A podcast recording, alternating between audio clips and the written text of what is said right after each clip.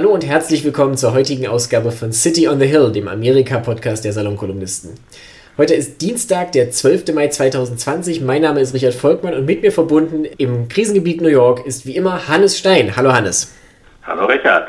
Frage Nummer eins, wie immer, du bist noch gesund? Ich bin noch gesund, meine Familie ist auch noch gesund. Baruch Hashem. Und, und Baruch Hashem und die Sonne scheint. Das ist schon mal mehr, als ich hier sagen kann, tatsächlich. Ja. Hannes, wir haben uns für den Podcast heute eine ziemlich ungünstige Uhrzeit ausgesucht, weil wir jetzt tatsächlich gerade zwei wichtige Ereignisse verpassen, die parallel stattfinden. Ich würde gerne mit einem davon erstmal anfangen, nämlich mit der Anhörung von Anthony Fauci, dem, dem Chef-Infektiologen oder Epidemiologen der amerikanischen Regierung, der gerade ausgesagt hat vor dem, äh, einem Senatskomitee mit der schönen Bezeichnung Senate Health Education Labor and Pensions Committee, also abgekürzt HELP Committee. Und das ist in dem Fall eigentlich auch schon ein Programm. Ja? Ich weiß nicht, ob du es gesehen hast. Ich habe es gehört beim Abwaschen. Genau, also ich habe jetzt. Ich, ich meine, das Interessante sind, sind ja auch die, die Bedingungen, unter denen er aussagt. Er war nämlich nicht dort, sondern er hat per Zoom ausgesagt, weil er sich self-quarantined hat. Also er hat sich äh, selbst für 12, 14 Tage oder was ja. zurückgezogen, weil das Virus eben inzwischen, wie ihr vielleicht ja schon wisst, das Weiße Haus erreicht hat. Hm, mal wieder. Weil, weil nicht äh, ein Mensch im Weißen Haus, sondern zwei Leute positiv getestet wurden. Das eine ist die Pressesprecherin von Mike Pence, die äh, verheiratet ist mit ähm, Stephen Miller, dem, hm. dem absoluten Scharfmacher gegen Immigranten ähm, im, im, im, Beraterstab von Trump. Also dem, dem freundlich gesagt, dem Vordenker in der, in der Einwanderungspolitik. Ja, so kann man es auch höflich ausdrücken. Äh, also es ist, das ist ein, ein, ein, ganz kranker Mensch übrigens, dieser Stephen Miller, aber das ist, wäre ein Thema für einen eigenen Podcast. Ich, ich, glaube auch, darüber kann man eine Vorlesung halten. Wir, die meisten dürfte auf jeden Fall bekannt sein als der Architekt des, des äh, Travel Ban ja. von ganz am Anfang und des, ja. des Muslim Ban. Und, und äh, der andere ist ein Personal Valet, also irgend sowas wie ein, wie ein Diener, der Trump seine Cheeseburger serviert oder sowas. Ähm, und äh, das, das ist das, und ach, was, was wirklich auch lustig war übrigens an der Reaktion darauf war, äh, natürlich haben sie dann im Weißen Haus sofort alle durchgetestet. Die haben nämlich diese Abbott-Maschinen, ja. ähm, auf die der Rest des Landes äh, immer noch verzweifelt wartet. Also die haben sofort. Also die Schnell Schnelltestmaschinen, ja. Ja, sie haben sofort durchgetestet und sie haben sofort Contact Tracing gemacht. Also alle diese Sachen, die dem Rest des Landes jetzt seit zwei Monaten versprochen werden, alle, die einen Test brauchen, kriegen einen Test Pustekuchen. Ähm, äh, wir machen Contact Tracing und die Mittel dafür sind überhaupt nicht da. Aber im Weißen Haus funktioniert das natürlich sehr schnell, wenn das Chefpersonal betroffen ist. naja, und ich habe auch gelesen, dass Trump offensichtlich, also fuchsteufelswild war darüber, dass überhaupt ein Infizierter so nah in seine Nähe gelassen wurde. Weil man darf ja nicht vergessen, ungeachtet dieser enormen Entspanntheit und Gelassenheit, die er ja jetzt immer nach außen projiziert, er ist und bleibt ja eigentlich ein, ein wie sagt man, Germophobe auf Deutsch, also so ein Keimphobiker. Ja. ja also er hat ja trotzdem panische Angst vor, vor, vor Keimen und Bakterien und Viren und solchen Sachen. Ja, ja. Nein, er, er ist ein Keimphobiker, aber er ist vor allem ja auch überhaupt, ich meine, ein, ein Schlüssel zum zum, zu dem äh, Geist von Donald Trump ist ja da auch, dass er ein Feigling ist. Er ist ein zutiefst Ja, das hast du schon Mensch. mehrfach betont, ja. Und ähm, also ich, ich glaube, dass der zittert vor, vor, vor diesem Virus und furchtbare Angst hat. Naja, äh, es geht aber natürlich immer noch nicht so weit, dass die Herrschaften sich jetzt Masken überziehen, also das Chefpersonal, aber alle Bediensteten müssen jetzt Masken tragen. Na, wie auch immer. Also Fauci war natürlich in, immer in der Nähe von dem Ganzen. Was ja auch immer Irrsinn war, waren diese Bilder vom Podium, wo die alle dicht gedrängt stehen. Ja, um eine optimale Keimzirkulation zu gewährleisten, ja. Ja, ja. Ähm, also wirklich, wirklich irre, ja. Das muss man wirklich vergleichen damit, wie, wie, wie Cuomo ähm, hinter einem Podium sitzt mit seinen Leuten, aber alle eben voneinander schön fein getrennt und Cuomo trägt natürlich auch eine Maske in der Öffentlichkeit und so weiter. Also anders, anders als äh, Trump und Pence, die sich jetzt in den letzten ja. Tagen tatsächlich mehrmals noch ohne Masken haben fotografieren lassen, unter anderem ja. in mehreren Gegenden, also äh, bei Gelegenheiten, wo sie halt weit und breit die einzigen waren. ohne Ja. Maske. Naja, und äh, bei- bei Pence ja auch noch bei einem Besuch in einer Fabrik in, ich glaube, Wisconsin, wo sie behauptet haben, sie hätten nicht gewollt, dass er eine Maske aufsetzt. Und es hat sich herausgestellt, völliger Unsinn. Sie wollten, dass er eine Maske aufsetzt. Und interessant daran ist wiederum, dass das so, so eine Art Signal ist. Ne? Das Signal lautet an die MAGA, also an die Make American Great Leute in den roten Mützen, Maske tragen ist eben unmännlich. Das machen wir nicht. Das machen diese Liberals. Liberals Die Social Maske. Justice Warriors, ja.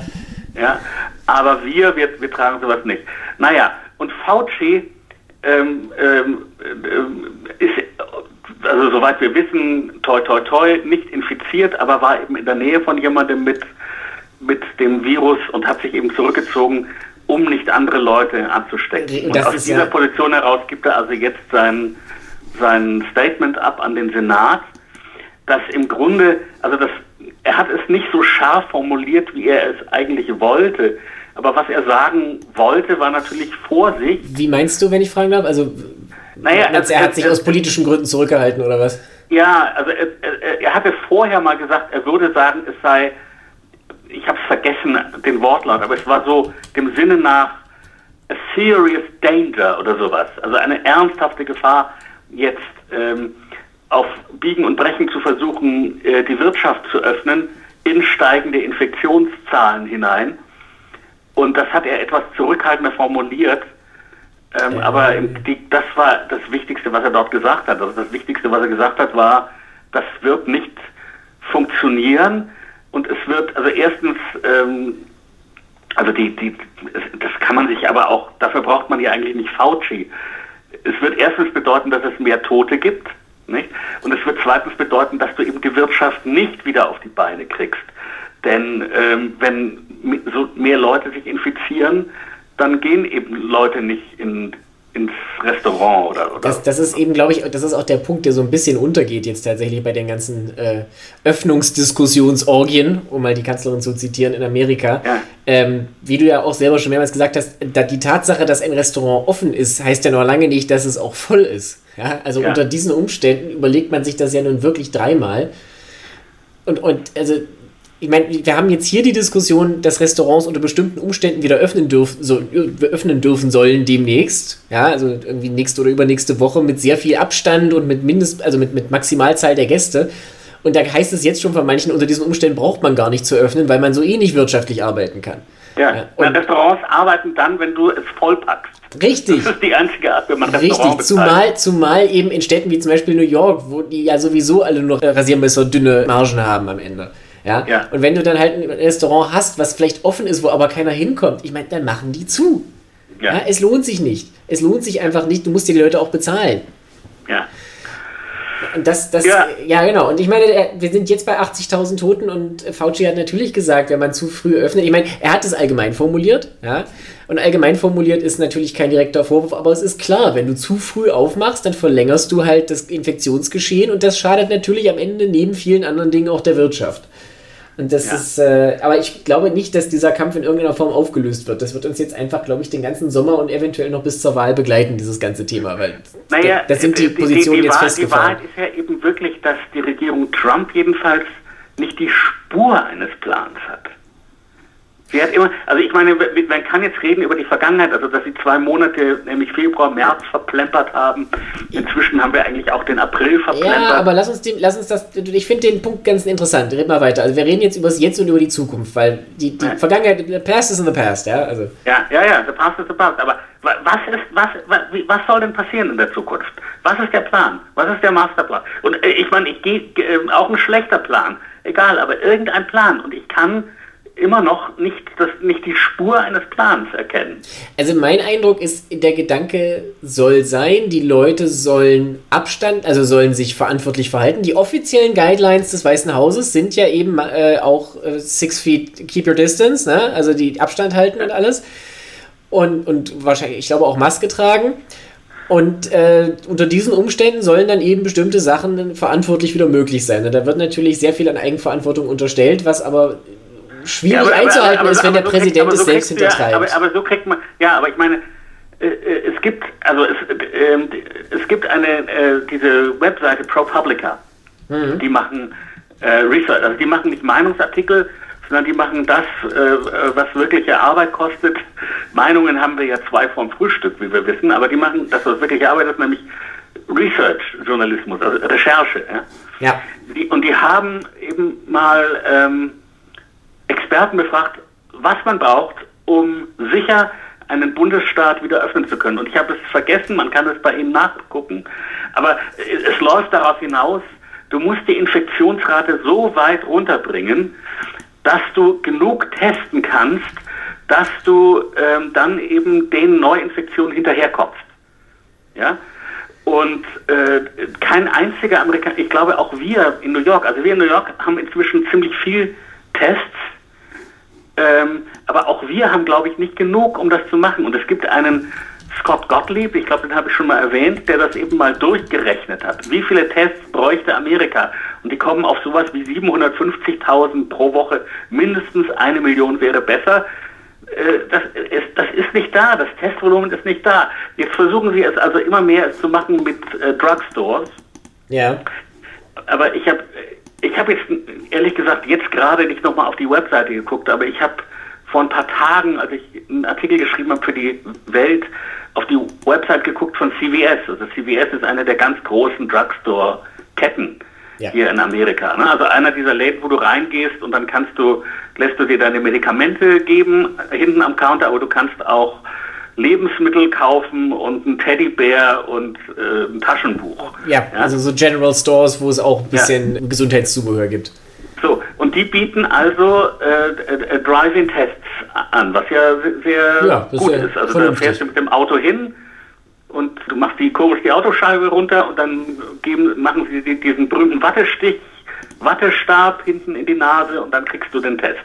So, ich habe nachgeguckt, in fünf Bundesstaaten, fünf Bundesstaaten bieten sie das an.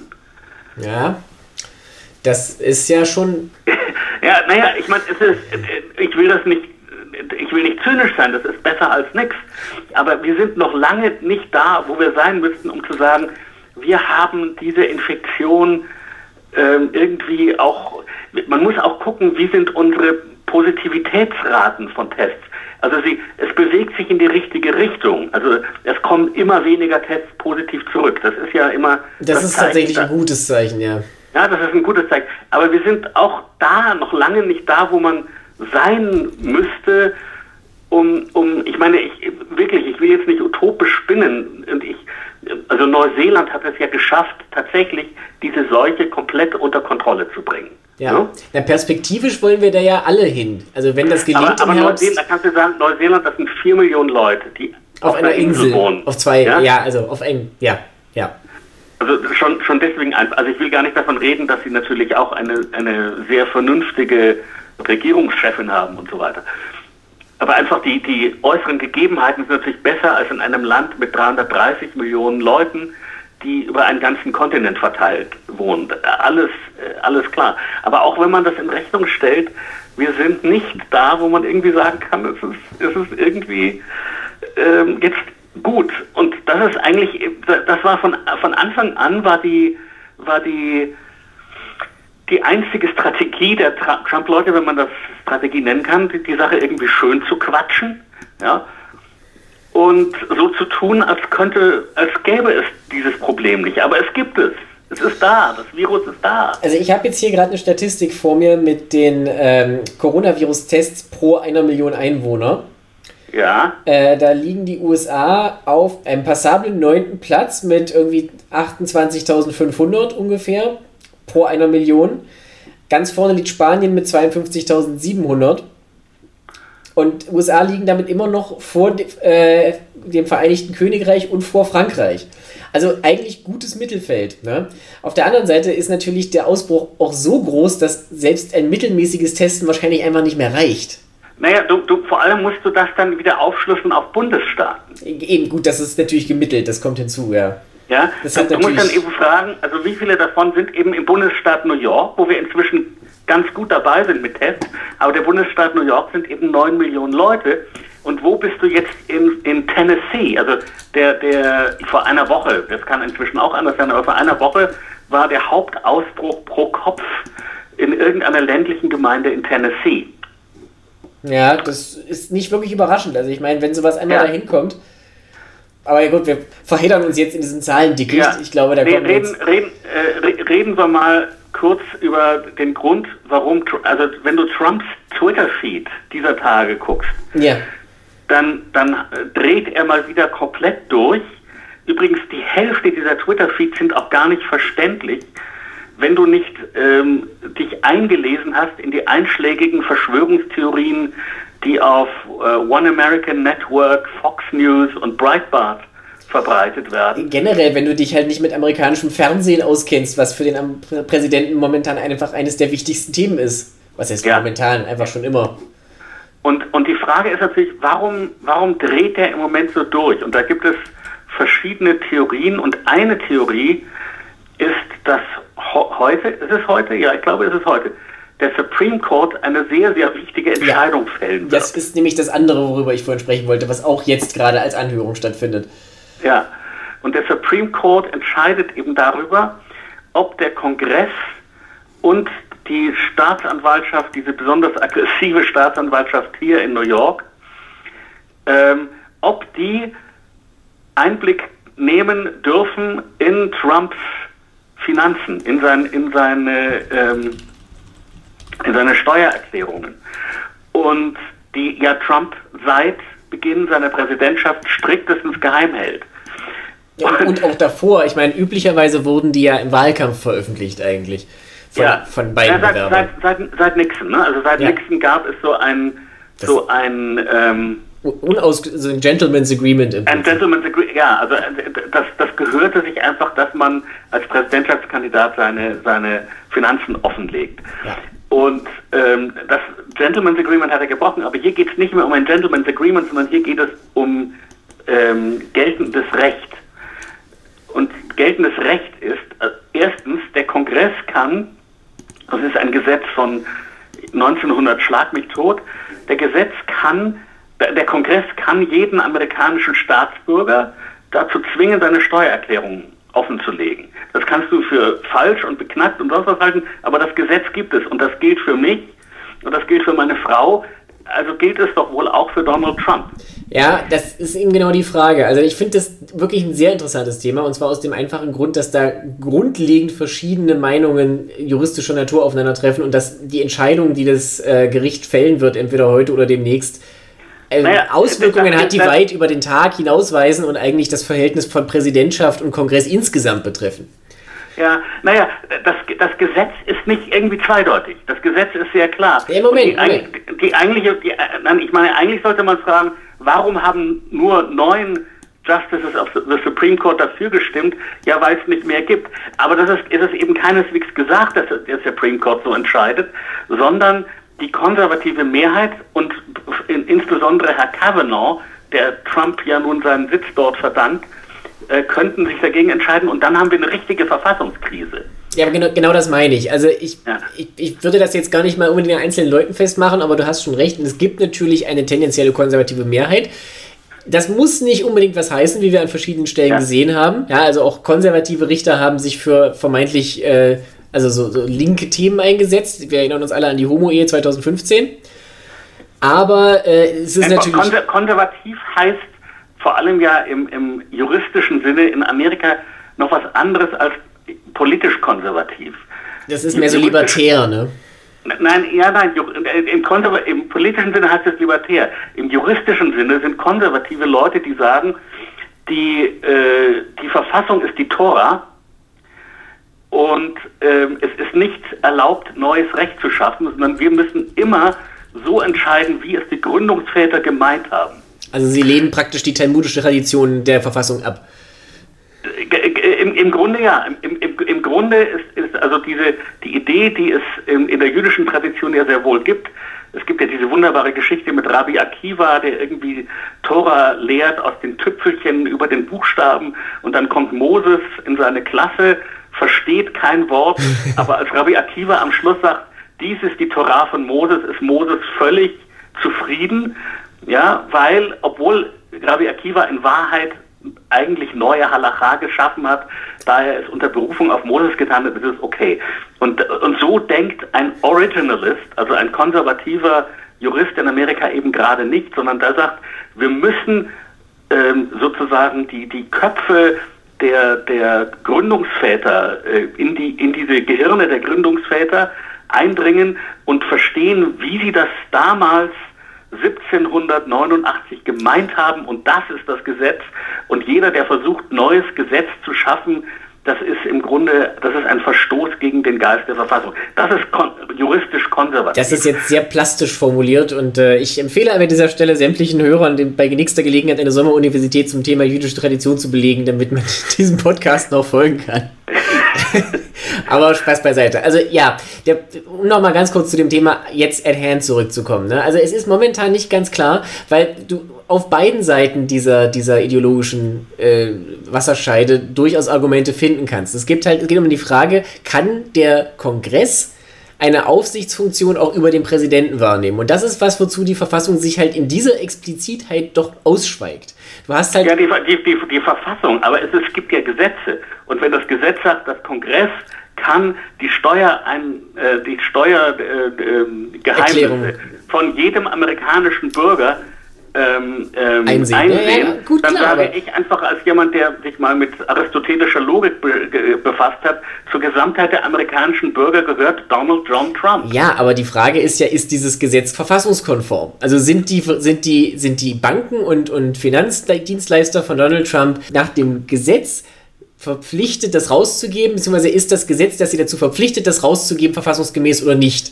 Und daran hängt, das ist jetzt schon sehr philosophisch. Und das hängt eben, das hat eben, wie ich anfangs auch ja, sagte. Aber dann, aber, dann, aber dann müssen sie, wenn das Gesetz nicht verfassungskonform ist, dann gilt es auch für mich nicht. Richtig, ganz genau. Und das ist der entscheidende Punkt. Nicht nur gilt das Gesetz nicht, sondern de facto ist es so, der Kongress hat ja ein Subpoena, also eine Vorladung, Vorladung ist ein bisschen blöde Übersetzung, also halt eine, eine, eine rechtlich bindende Verpflichtung äh, geschaffen, das rauszugeben, die, der sich Trump bisher verweigert hat, eben mit diesem Rechtsstreit, was von allen Recht, Rechtsebenen bisher äh, verneint wurde. Also ihm wurde eigentlich immer entgegengehalten, er, er ist genauso dazu verpflichtet wie du eben auch, Hannes aber er bringt es jetzt eben vor den Gericht, obersten Gerichtshof, um die Verfassungsmäßigkeit prüfen zu lassen.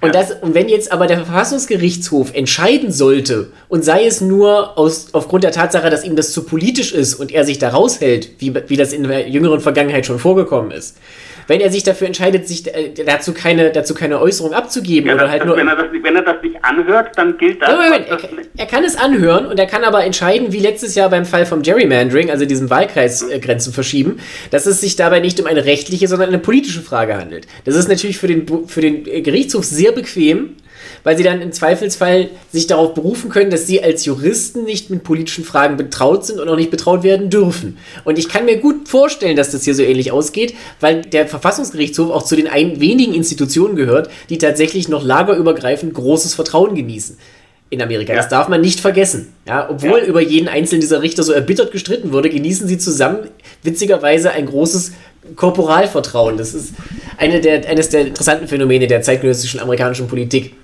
Aber äh, jetzt in dem Fall ganz konkret, also es gibt einen sehr schönen Artikel auf 538 dazu, den ich jedem nur empfehlen kann, wo die ganzen, ganzen Details auseinandergesetzt werden. Aber wenn, wenn der Verfassungsgerichtshof tatsächlich entscheiden sollte, dass, das, dass Donald Trump das nicht offenlegen muss, dann wäre das eine enorme Schwächung des Aufsichtsrechts des Kongresses, weil damit de facto festgeschrieben ist, auch wenn man das nicht offen und explizit so sagt, der Präsident kann sich dieser Aufsichtspflicht in bestimmten Fällen entziehen. Legitim.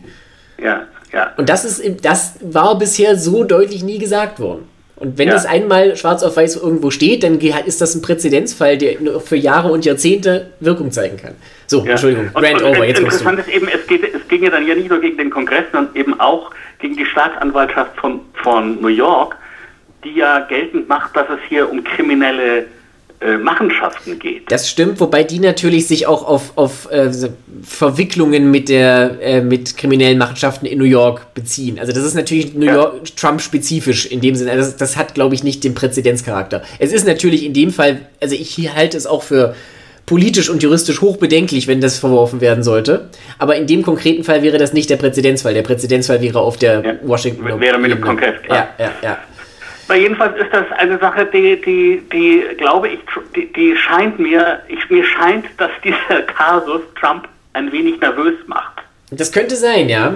Ich meine, er hat sich da jetzt wirklich seit fünf Jahren oder so mit Zähnen und Klauen gewehrt Und jetzt ist es tatsächlich, jetzt läuft es tatsächlich darauf hinaus. Und wie gesagt, die unteren Ebenen, das muss nichts heißen, in Amerika zumal, die unteren Ebenen haben das alle verworfen. Einer der Richter, ich suche das jetzt gerade raus, weil es mir so, so aufgefallen ist, äh, schrieb äh, ihm ins Stammbuch in der Urteilsbegründung, äh, ich zitiere jetzt erst auf Englisch, The idea that a president couldn't be touched by a criminal investigation was, Zitat, repugnant to the nation's governmental structure and constitutional values.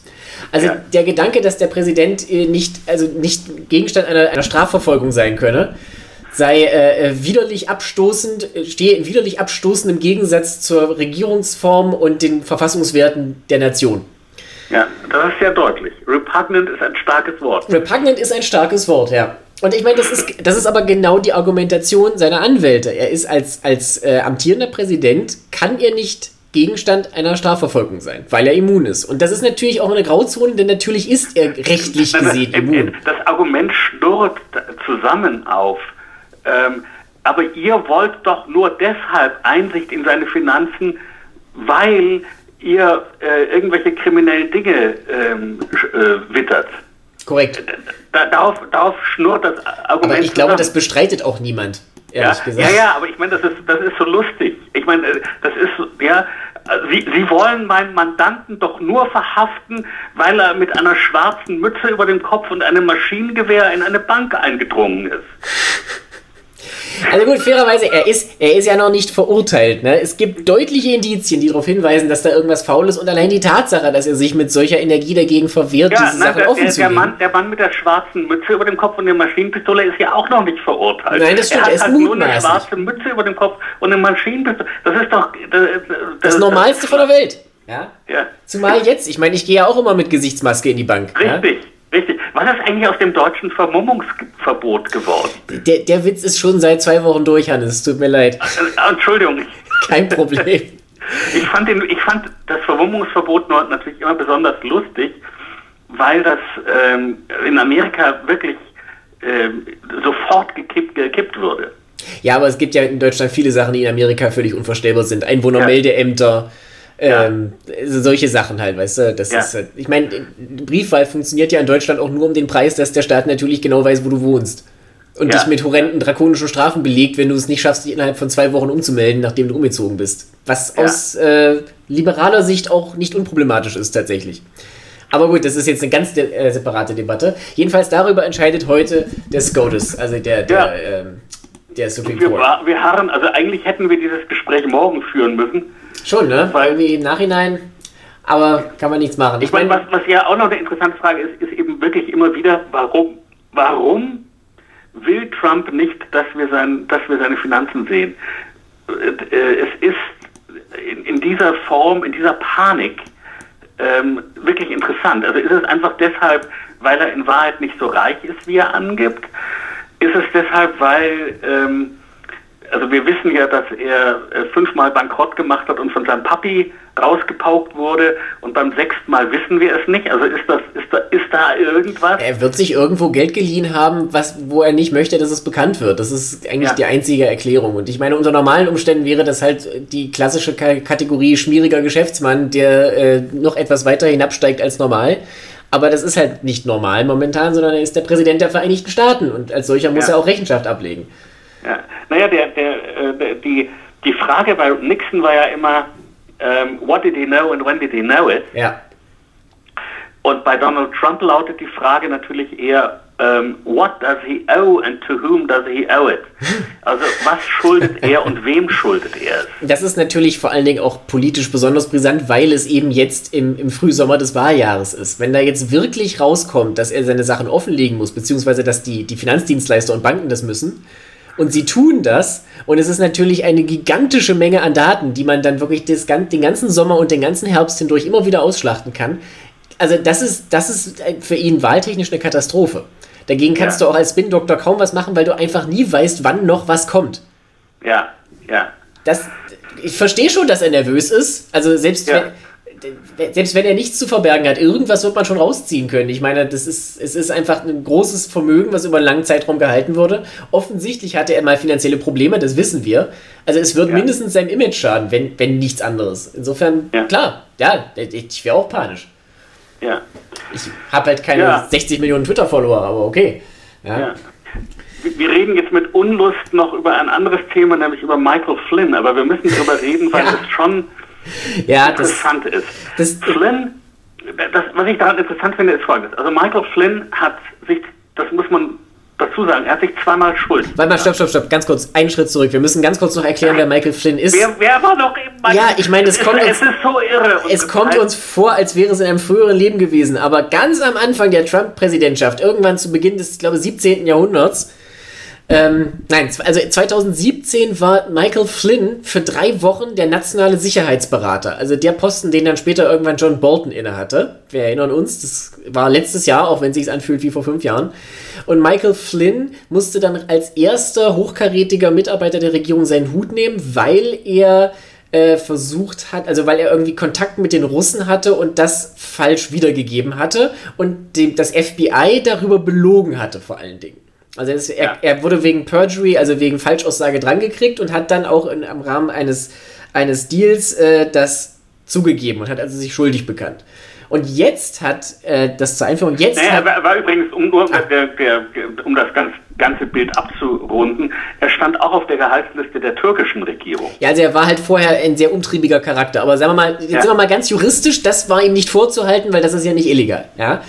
Ähm, ist auch politisch schwierig, aber nicht, also deswegen muss man nicht automatisch zurücktreten. Als, als ja, man, muss, man kann nur fragen, ob jemand, der im Auftrag einer fremden Regierung handelt, aus, ausgerechnet nationaler Sicherheitsberater das ist eine, aber eine sehr berechtigte. Frage, ja, aber die, die verhandeln wir hier an der Stelle gar ja. nicht. Ähm, wer die eigentlich verhandeln sollte, war natürlich das Justice Department, weil ja Flynn unter anderem im Folge der Mueller Investi äh, Investigation, also von, von äh, der, der, des Sonderermittlers Robert Mueller, angeklagt wurde. Deswegen und ja. äh, jetzt hat am vergangenen Donnerstag das Justice Department bekannt gegeben, dass sie äh, sich über die Einschätzungen des FBI und von Bob Mueller hinwegsetzen und die Ermittlungen gegen ihn einstellen. Ja. Und was, und was ich daran, um nochmal auf den ursprünglichen Fall zurückzukehren, also worüber, ja. worüber er das FBI belogen hat, war, dass er in der Phase, als Trump, also als die Regierung Trump noch in der Transition Phase ja, also Trump ist schon gewählt, aber noch nicht Präsident. Hat er sich mehrfach mit äh, Sergei Kislyak getroffen, der damals der Sowie äh, sowjetische, sag ich schon, der, der, der, russische Botschafter in Moskau war. In, in, in, äh, in Washington meinst du? In, in Washington. Und es ging dabei vermutlich um Folgendes. Die, also die Russen haben ja nun unseren Wahlkampf beeinflusst, 2016 massivst. Ja. Das ist, steht außer Frage. Und äh, die Regierung Obama hatte deswegen Sanktionen gegen die Russen verhängt. Er hat 35, 35 russische Diplomaten des Landes verwiesen. Noch, ja. ich weiß nicht, entweder Ende Dezember 16 oder Anfang Januar 17. Ja. Und es gab auch, äh, ich glaube, es gab auch finanzielle Sanktionen. Jedenfalls hat, trifft sich Flynn also mit Kislek, um mit ihm darüber zu reden. Und nun ist die interessante Frage, also man kann ja sagen, das ist doch völlig legitim. Es kommt eine neue Regierung. Die neue Regierung will, neu, will eine neue, sucht ein neues Verhältnis mit Russland. Ja. Also trifft man sich mit den Jungs und redet darüber. Warum macht man daraus ein Geheimnis?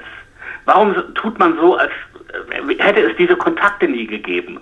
Warum lügt man das FBI an, was man nicht darf? Also das ist nur so nebenbei auch wieder. Also ich, Hannes Stein, ich darf das NYPD anlügen.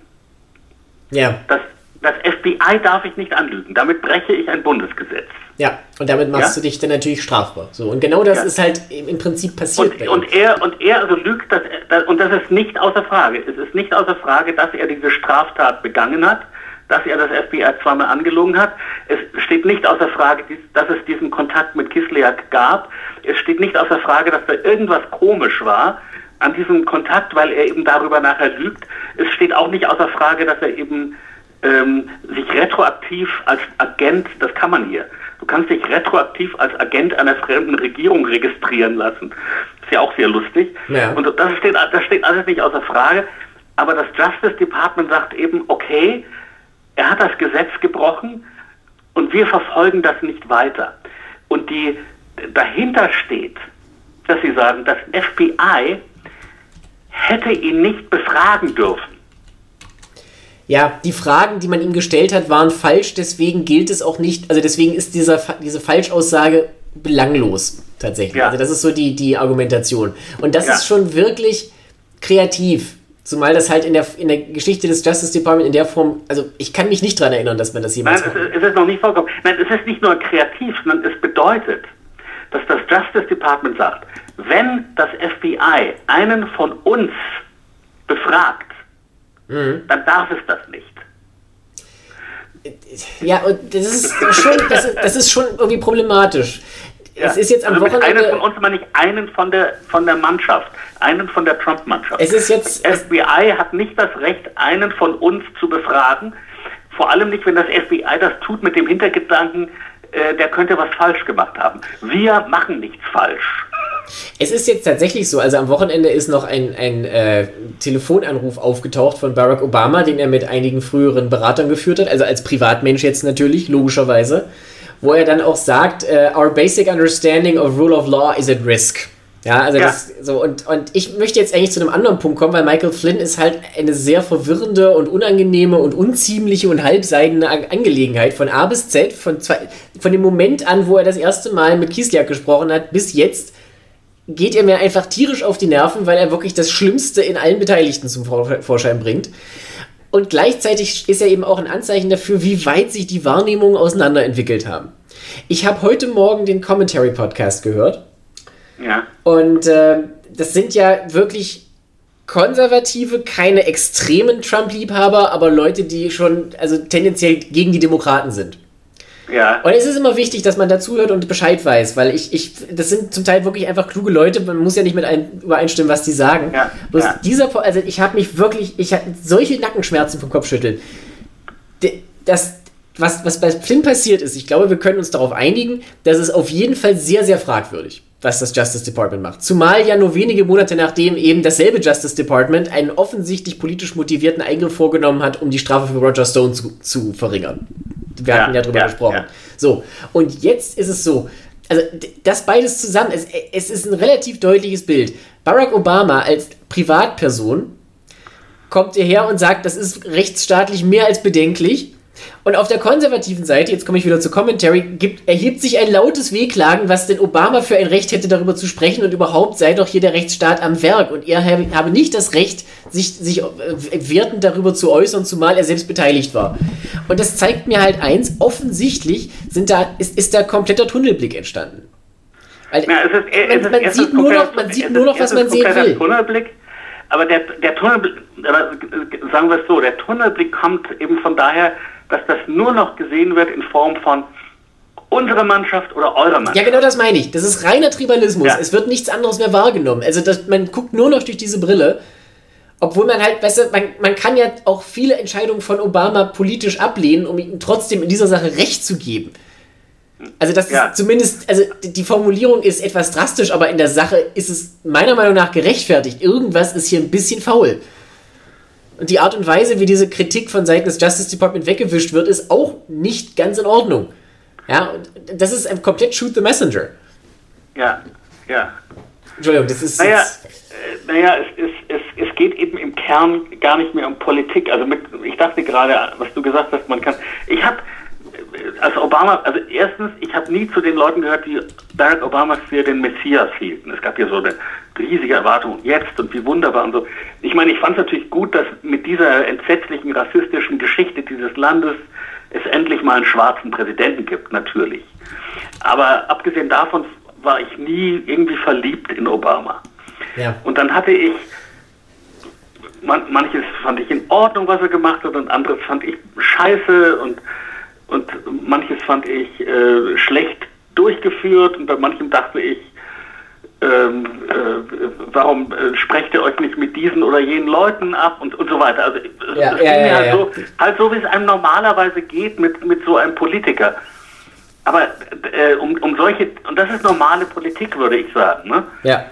Aber, aber darum, und das ist wirklich, ich glaube, das ist vergleichbar bei euch mit diesem Anti-Merkelismus, den es bei manchen Leuten gibt. Also wo es überhaupt nicht mehr darum gibt, findet man irgendwas, was Angela Merkel macht, mal besser und mal schlechter und hier und da, sondern wo es so einen, einen Hass es gibt auf Angela Merkel als Symbol für, ja was eigentlich? Es ist ein komplett manichäisches Weltbild, deswegen ist es kein Wunder, dass Obama und Merkel halt auch diese Rollen eingenommen haben. Ja. Ich meine, erinnerst, Danke Merkel ist ja ein feststehender Ausdruck bis heute und auch ironisiert, genauso wie äh, Thanks Obama. Also das baut ja aufeinander auch auf, nicht ohne ja. Grund. Ja?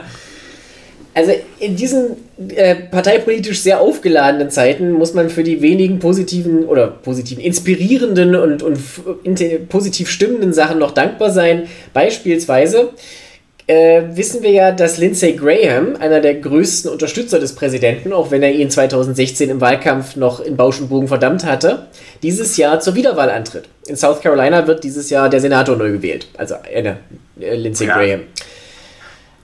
Richard Wilkerson, der ehemalige äh, Vorsitzende von Michelin in Nordamerika, hat äh, Graham bisher immer unterstützt bei Wahlkämpfen und hat jetzt aber seine Unterstützung zurückgezogen und fängt jetzt an, seinen demokratischen Herausforderer Jamie Harrison zu unterstützen.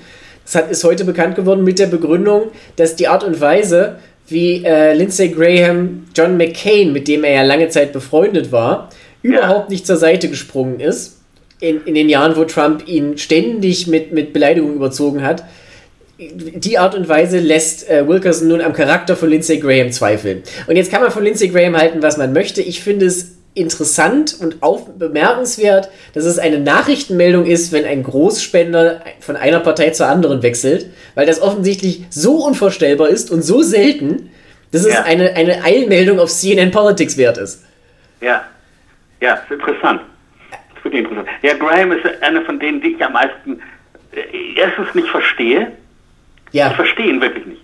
Ich, also ich verstehe nicht, wie man aus jemandem, der, der sozusagen, also wenn, wenn John McCain Batman war, dann war ja Lindsay Graham sein, sein Robin. Ne? Ja, ne? die beiden waren ja auch ein super Team. Also die war, er, er, er schien ja, er schien ja, ja. Nee, der hat auch, also der, der Lindsey Graham hat auch eben vor 2016 außenpolitisch immer wieder Sachen gesagt, wo ich gesagt habe, ja, richtig, so ist es. Genau. Ne? Und äh, ähm, er, war, er war dann auch, also 2016 war ja, also eine seiner Gründe, warum er gegen Trump war, war eben, dass er diesen Rassismus widerlich fand. Ja. Und äh, die Trump-Leute haben dann was ganz Gemeines übrigens mit ihm gemacht. Sie haben seine private Telefonnummer rausgegeben. Also sie haben ihn sozusagen so freigegeben dafür, ja. dass jeder rassistische, jeder Ku Klux Klan äh, Kerl ihn, ihn zu Hause anrufen kann. Wirklich gemein, ja. ja. Und dann und dann äh, ähm, es wird also John McCain todkrank und stirbt und, und er schwenkt um und wird also zum Pudel von Donald Trump. Ich habe es wirklich auch schon, vor, also schon lange, vor dem, schon lange vor dem Tod von McCain. Ich meine, er ist ja im, Jahr, ja. im Sommer 18 gestorben und das, da war ja Trump anderthalb Jahre schon Präsident. Ja, ja, und mir ist nicht erinnerlich, dass Graham ihn da in irgendeiner Form verteidigt hätte, nee. weil er genau wusste, also jeder, der McCain verteidigt, ist bei Trump unten durch. Das war offensichtlich ja. nicht sein Begehr. Ja, und es hat ja auch sowas zu den vielen Sachen, die Donald Trump für mich zu einer äh, verabscheuenswerten äh, Person machen, gehört tatsächlich ja auch die Art, wie er über ähm, äh, Helden, äh, also unsere Armee äh, spricht. Also wie er einmal dieses Goldstar-Ehepaar, also deren Sohn im Irak gefallen war, ja. wie er die beleidigt hat. Ja, das ist, das ist ungeheuerlich, sowas macht man nicht. Ja. Und eben sein Satz über John McCain war ja, dass er sagte, ich, ich mag Leute, die sich nicht gefangen nehmen lassen. Und das ist auch so eine Ungeheuerlichkeit. Also John McCain hat im Vietnamkrieg gekämpft, als, war Pilot, ist ja. abgeschossen worden, ist vom Vietcong gefangen genommen worden. Gefoltert äh, worden jahrelang? Ist gefoltert worden jahrelang und hat, er war ja, er ist ja, war ja Sohn eines ähm, Admirals. Und der Vietcong war bereit, ihn früher freizulassen. Und er hat gesagt, nein, äh, ich gehe erst, wenn meine Kameraden freigelassen worden sind. Er, er, hat diese, der hat die Vorzugsbehandlung abgelehnt. Ja, also, das also, ist, also, ein, also ein, ein, ein, wirklich, du, du kannst dann auch wieder über John McCains politische Positionen zehnmal, ist ja alles in Ordnung, streiten, aber dass das ein vollkommen integrer äh, Mensch war, darüber kann man nicht streiten. Ja. Und so über den zu reden, wie Trump geredet hat, das ist ungeheuerlich. Und dass er, also dass Graham dann eben ähm, auf die Seite von diesem Mann Dieser Person. und sich gegen seinen langjährigen Freund und Förderer stellt, äh, erstens habe ich es nicht verstanden und zweitens ist es abscheulich. Nur der Vollständigkeit halber und sei an dieser Stelle erwähnt, es wird wahrscheinlich nichts nützen. Also alle Umfragen, die wir haben, zeigen, dass Graham mit knapperem Vorsprung als zuletzt, aber doch relativ deutlich wiedergewählt werden dürfte. Stand ja. jetzt. Ich meine, es ist Mai. es gibt verschiedene andere Leute, im, also republikanische Senatoren, die laut Umfragen ähm, sehr gefährdet sind. Das stimmt, wobei also das nicht alles solche Leute sind, die sich Trump ans Bein gekettet haben, auf jeden Fall. Ne? Also Leute wie Susan Collins in Maine zum Beispiel, die ist zwar Republikanerin, aber legt ja, ja doch einen gewissen Wert auf ein Image als unabhängige Stimme.